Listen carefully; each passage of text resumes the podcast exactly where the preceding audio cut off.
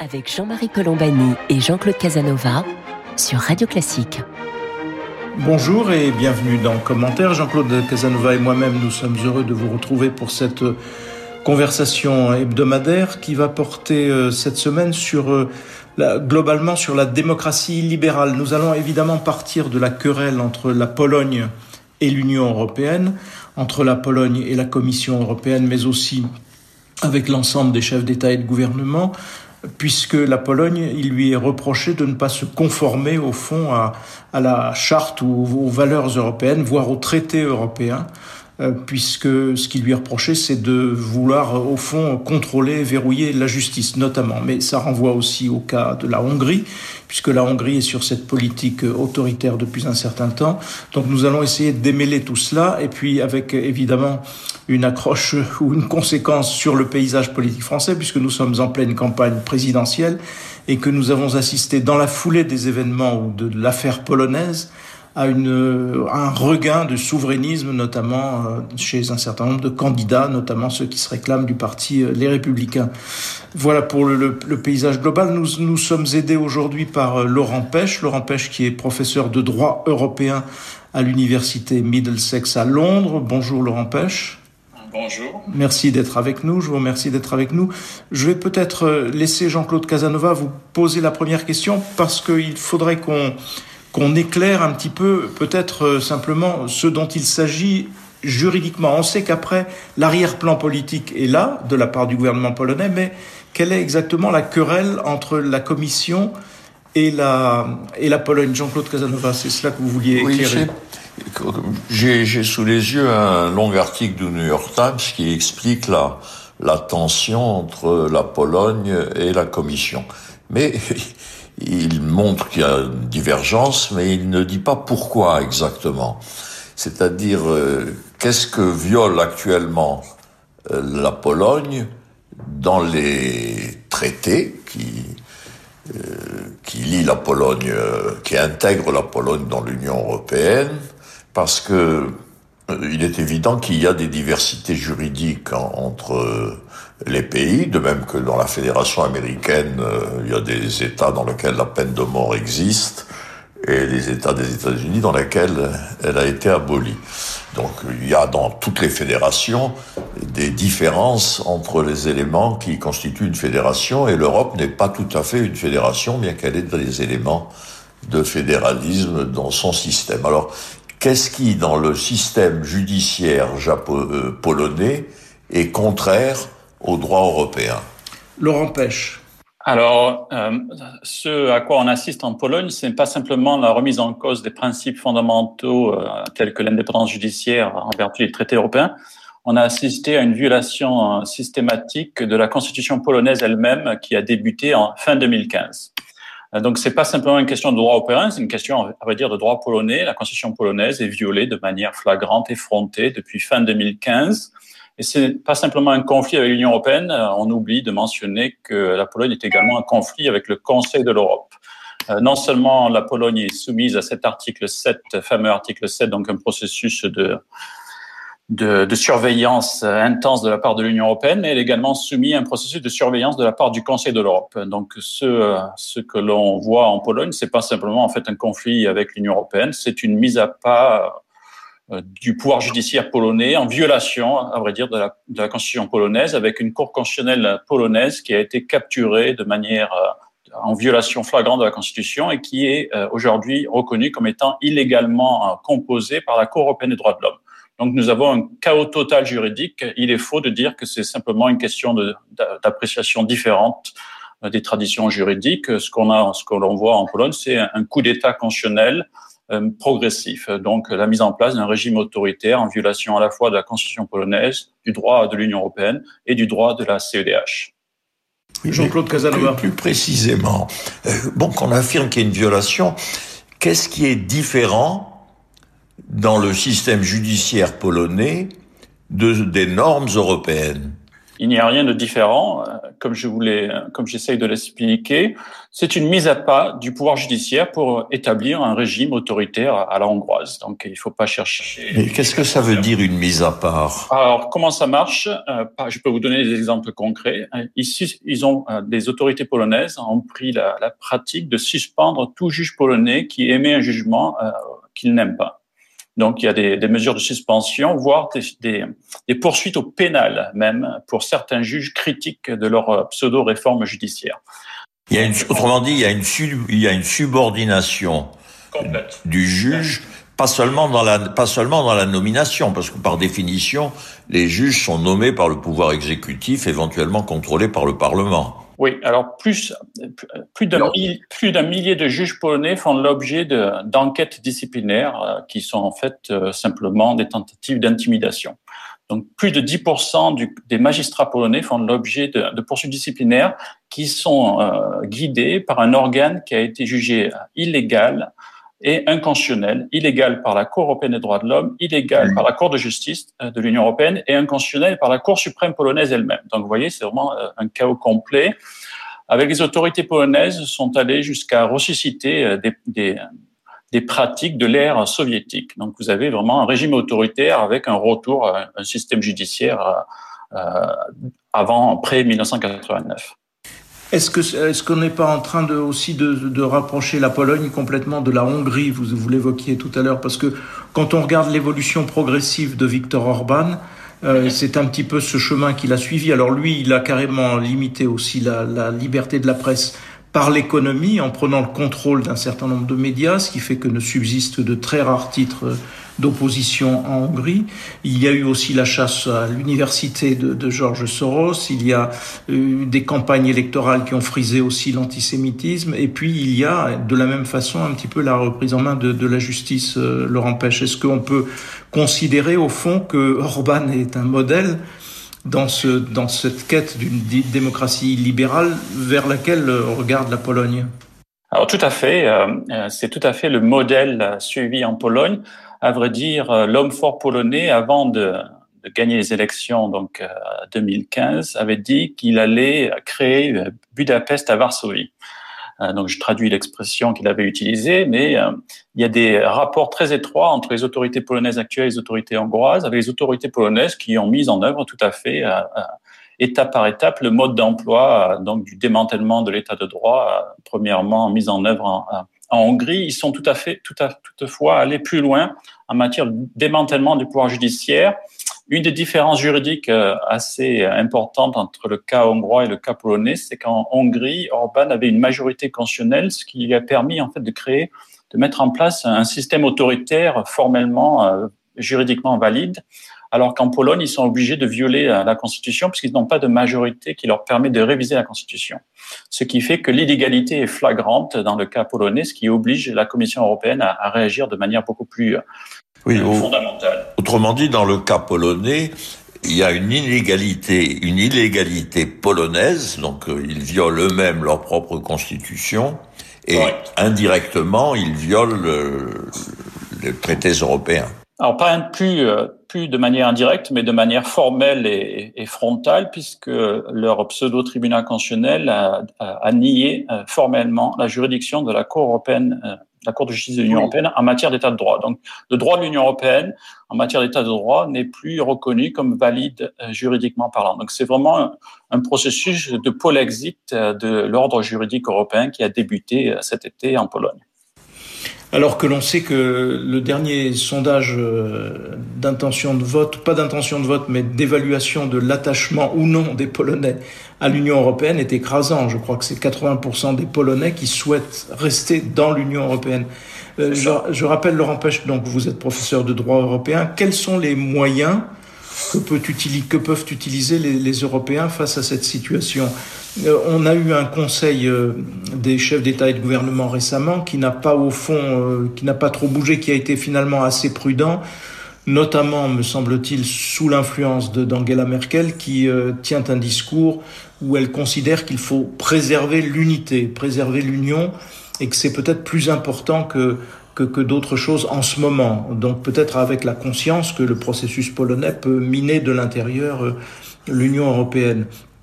Et les chefs d'État et de gouvernement se sont retournés vers la Commission.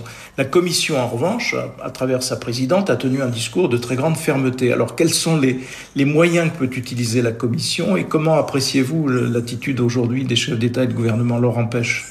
Alors, euh, il y a plusieurs questions dans votre question très euh, très intéressante. Euh, en ce qui concerne la Commission européenne, le discours est peut-être ferme, mais les actes ne suivent pas ou suivent très lentement.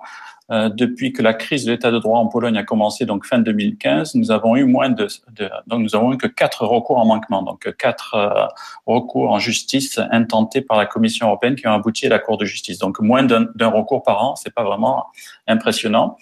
En ce qui concerne le Conseil européen, oui, c'est en effet euh, ils ont toujours failli lorsqu'il s'agit de protéger l'Union européenne, les valeurs de, l'Union européenne, en particulier l'état de droit, en se cachant derrière la Commission tout en critiquant la Commission quand celle-ci veut agir. Donc, euh, c'est vraiment la logique de Merkel qui consiste à, apaiser un pyromane. J'avoue ne pas la comprendre euh, parce que plus ça va, plus euh, en termes juridiques, la situation va empirer. Pour vous donner un exemple, on a parlé beaucoup du droit de l'Union européenne, mais on, on, évoque rarement en fait les conséquences sur le système du Conseil de l'Europe à cause, euh, en raison de, des pseudo-réformes judiciaires entreprises par les autorités polonaises, à terme, il est sans doute euh, plus que probable qu'on aboutisse avec, à des milliers et des milliers de procès euh, que la Pologne va perdre sur la base du droit à un tribunal indépendant devant la Cour européenne des droits de l'homme. Il faut rappeler peut-être que le Conseil européen dont, dont vous parlez, ça n'a rien à voir avec l'Union européenne. C'est ça, et c'était juste pour vous montrer qu'en fait... Non, la Russie et la Turquie en font partie. Oui. oui. Ce n'est pas simplement un conflit entre euh, la Pologne et les autorités de l'Union européenne, c'est un conflit avec euh, tous les organes euh, juridiques qui défendent l'état de droit. Mais pour qu'il y ait, pour qu'il y ait sanction, il faut l'unanimité du Conseil, moins le pays incriminé? alors non, puisque cette processus de sanction, donc ça c'est ce qu'on appelle, les juristes appellent l'article 7, mais cet article 7, il contient deux options. Euh, l'option euh, qui demande l'unanimité n'a même, pas été activée à ce jour. Euh, ce que a activé la Commission en décembre 2017, c'est un processus qui peut aboutir au mieux par une recommandation, par des recommandations adoptées par le Conseil à la majorité des 4 cinquièmes, voire si ces recommandations ne sont pas ne sont pas obéis. Dans le Conseil, une majorité des 4 cinquièmes peut dire qu'il y a un risque de, de, menace systémique envers l'État de droit. Donc c'est vraiment euh, la seule conséquence possible. Donc évidemment, les autorités polonaises euh, n'ont aucune crainte à avoir par rapport à cet article 7. Le seul moyen vraiment de contenir le chaos et ce processus de gangrène autoritaire, c'est, euh, je dirais, un, un, un tsunami de, de recours judiciaires de la part de la Commission et des sanctions financières de plus en plus élevées. Mais pour expliquer la, la prudence euh, de l'Allemagne euh, et, et d'autres pays, il n'y a pas que l'Allemagne qui sont sur une position prudente. Est-ce que c'est une prudence qui s'explique euh, par l'histoire, si vous voulez, d'une certaine façon?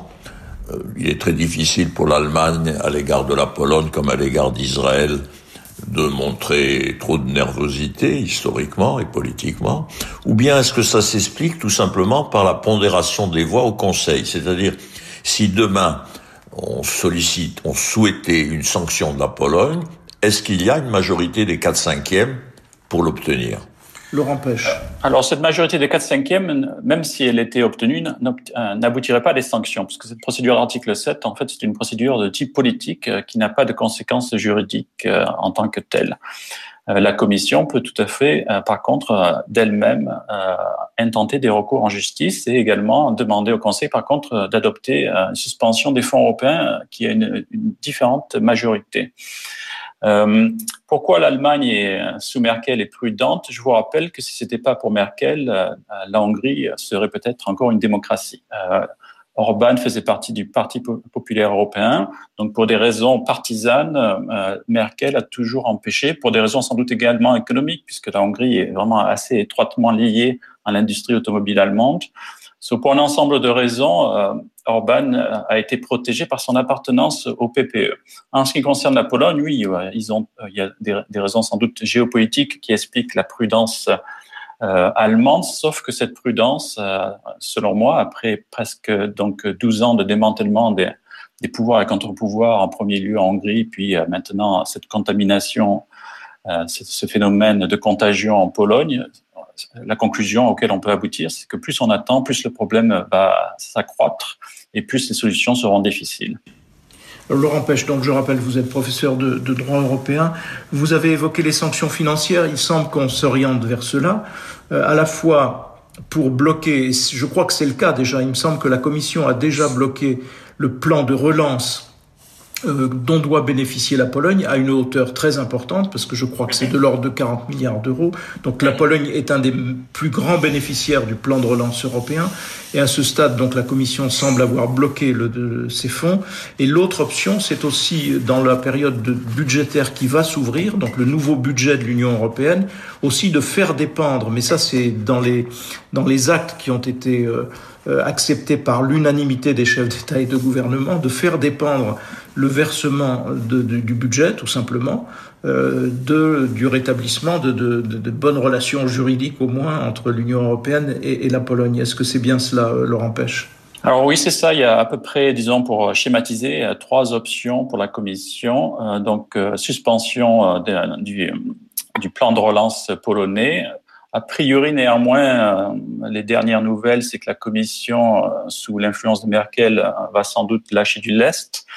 Après, vous avez ce, nouveau règlement sur la conditionnalité qui permet une suspension beaucoup plus massive des fonds européens, mais il fait l'objet d'un recours en justice, cette fois-ci de la part de la Pologne et de la Hongrie. Il n'y aura pas de jugement sans doute avant décembre-janvier. Une fois qu'il est mis en œuvre, ça prend un certain temps, entre 6 et 10 mois, donc pas de sanctions avant, disons, fin 2022 en, ce qui concerne ce règlement au mieux. Et il y a une troisième voie pour la Commission, c'est des demandes de sanctions financières en cas de violation euh, des jugements et des ordonnances de la Cour de justice. Et cette semaine, euh, c'est sur cette base que la Cour de justice a imposé une astreinte journalière d'un million euh, d'euros par jour jusqu'à ce que la Pologne se conforme à une ordonnance que la Cour de justice avait prise le 14 juillet 2021. Et que disait cette ordonnance euh, Cette ordonnance demandait, entre autres, la suspension immédiate des activités de cette euh, fameuse chambre disciplinaire et d'une autre chambre euh, illégale qui a été mise en place au sein de la Cour suprême par les autorités polonaises et l'arrêt des poursuites pénales contre les juges sur la base d'une loi qui est à la fois manifestement contraire au droit de l'Union européenne et contraire à la Constitution polonaise. Jean-Claude Casanova. Et les Polonais, sur la suppression de euh, la Chambre euh, qui enquête sur les juges, ont accepté le... Alors, ce qu'ils vont faire, c'est sans doute un tour de passe-passe. Euh, ça fait quelques années que je les suis.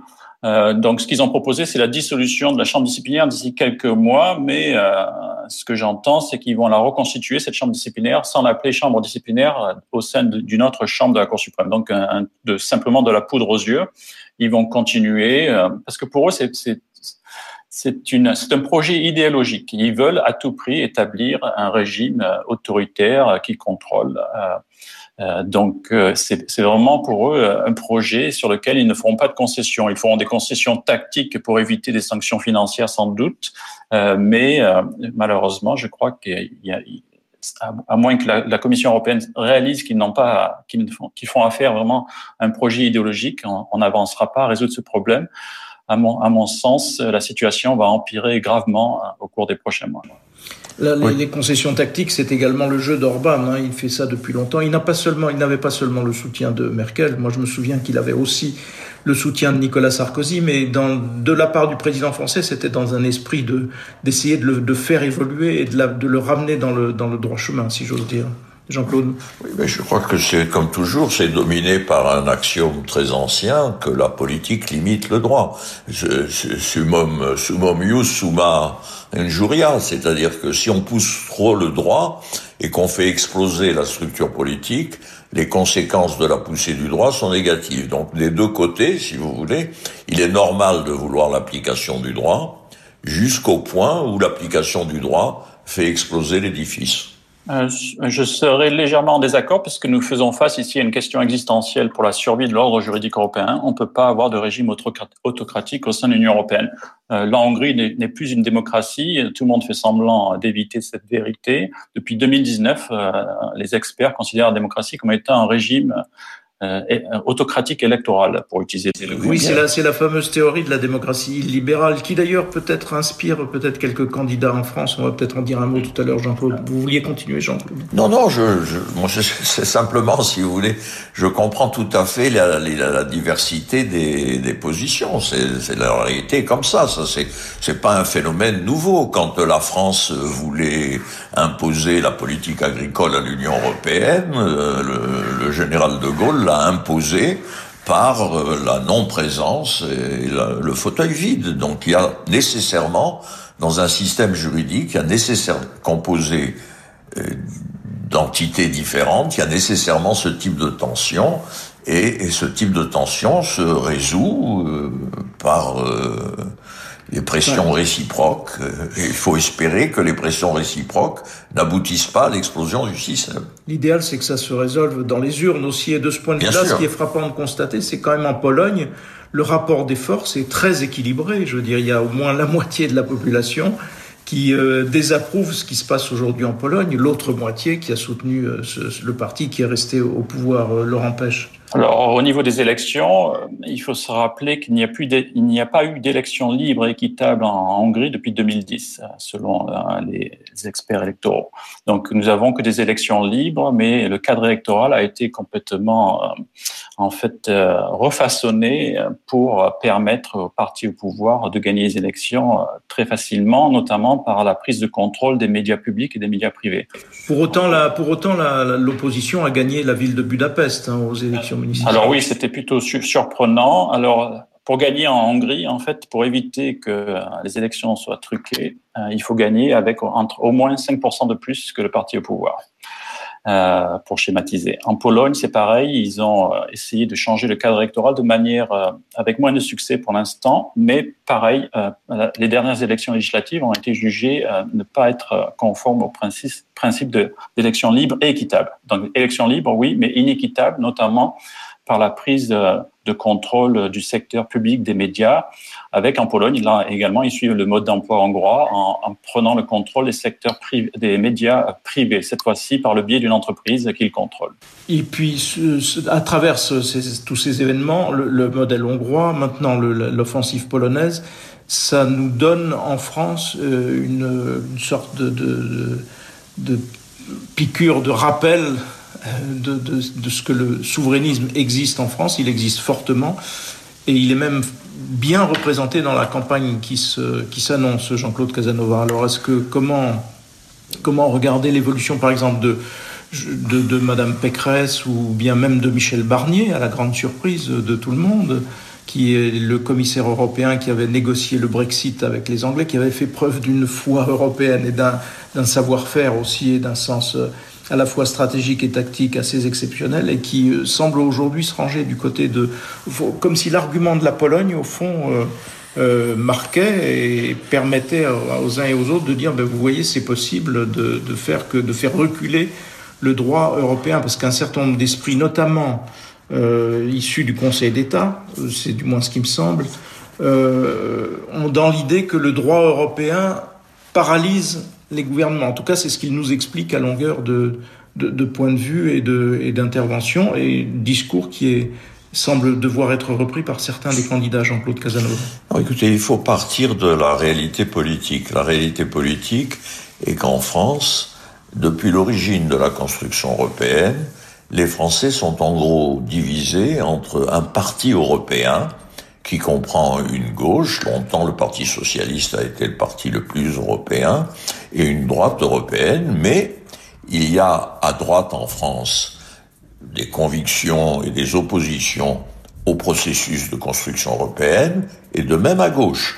Et la démonstration en a été donnée dans le référendum refusant le traité constitutionnel européen, qui a obligé le président Sarkozy à reprendre le traité et ne pas le soumettre au référendum. Donc en France, il y a une tension, disons, entre le Parti européen qui veut poursuivre l'intégration et l'édification de l'Union européenne. Le mot fédération figurait dans la déclaration Schuman à l'origine. Donc il y a entre le Parti européen et une partie de l'opinion française, il y a une opposition et l'opposition dans certains épisodes a été majoritaire en France. Donc euh, il y a euh, entre 40 et 49 peut-être 5 des gens, des électeurs en France qui ne sont pas favorables au processus d'intégration et à ses progrès. Et c'est vrai pour d'autres pays avec des différences. Donc euh, c'est un processus qui n'est pas admis par la totalité de l'opinion. Et donc euh, il faut naviguer dans cette situation. Alors on aura certainement d'autres occasions à travers notre conversation de naviguer dans ces situations. cher Jean-Claude Casanova, nous allons remercier Laurent Pêche de sa contribution aujourd'hui, qui est professeur de droit européen à l'université Middlesex à, Londres. Juste un mot de conclusion, Laurent Pêche, est-ce qu'il vous semble, à travers tous ces épisodes que l'on a évoqués, que l'union elle-même peut être mise en péril? Oui, comme je l'ai dit, c'est une question existentielle. C'est pas une question de différence politique. Là, nous avons affaire à une mise en place de régime autoritaire. Ce n'est pas compatible avec l'appartenance à l'Union européenne. Cela va créer des, des, conséquences juridiques de plus en plus sévères et qui vont avoir des effets euh, au sein de l'Union européenne en son entier. Donc, la crise va empirer. J'ai bien peur. Ben, on verra si ce pronostic pessimiste se vérifie ou bien s'il y a des éléments qui permettent euh, ensuite de, le corriger. Merci en tout cas de votre contribution, Laurent Pêche. Merci à vous toutes et à vous tous de nous avoir prêté attention aujourd'hui. Jean-Claude Casanova et moi-même, nous vous remercions et nous vous donnons rendez-vous samedi prochain pour une autre édition de commentaires.